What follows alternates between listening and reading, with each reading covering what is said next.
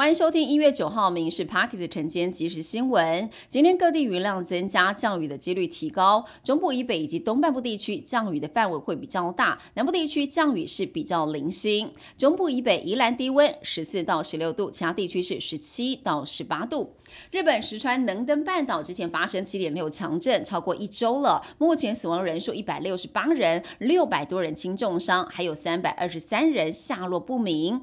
在石川县有一千四百多栋的房屋受损。这几天降雪让受损的房屋岌岌可危，低温又加上余震，灾后考验更加的严峻。电动机车从去年起频繁遇到了电池断电的状况，立委接到陈情，至少就有五百二十二件。交通部表示，已经请 Google 公司在十九号之前要提出召回改正计划。公司表示，如果用户换到了异常的电池，当月电池资费是全免；没有换到的用户，当月资费是打九折。帝王换人当，近几年房价飙涨的新竹县市，还有外岛金门出现了新帝王，而六都帝王台北市是台北一零一大楼，公告土地限值每平是六百六十一万，蝉联了十一年。桃园市跟台中帝王分别各自蝉联了十八年，是六都最久的。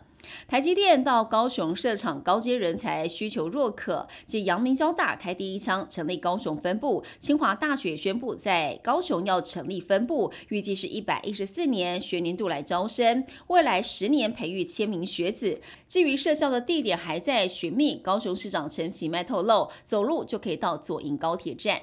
入冬之后，温度骤降，温差过大，容易增加心血管疾病发作的机会，尤其是心肌梗塞。医师表示，在发作前有前兆，包含了胸闷、胸痛、呼吸困难、冒冷汗等等。那么发生时要停止所有的活动，坐下来休息。急性发作胸闷、胸痛的时候，可以立即服用舌下含片，缓解疼痛，进行自救。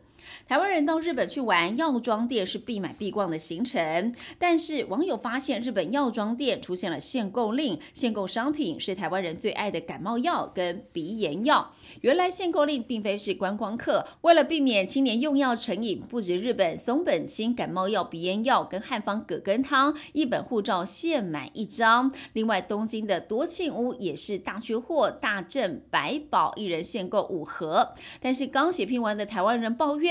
买两盒以上，马上有药师来调查，买的不方便又难以凑免税。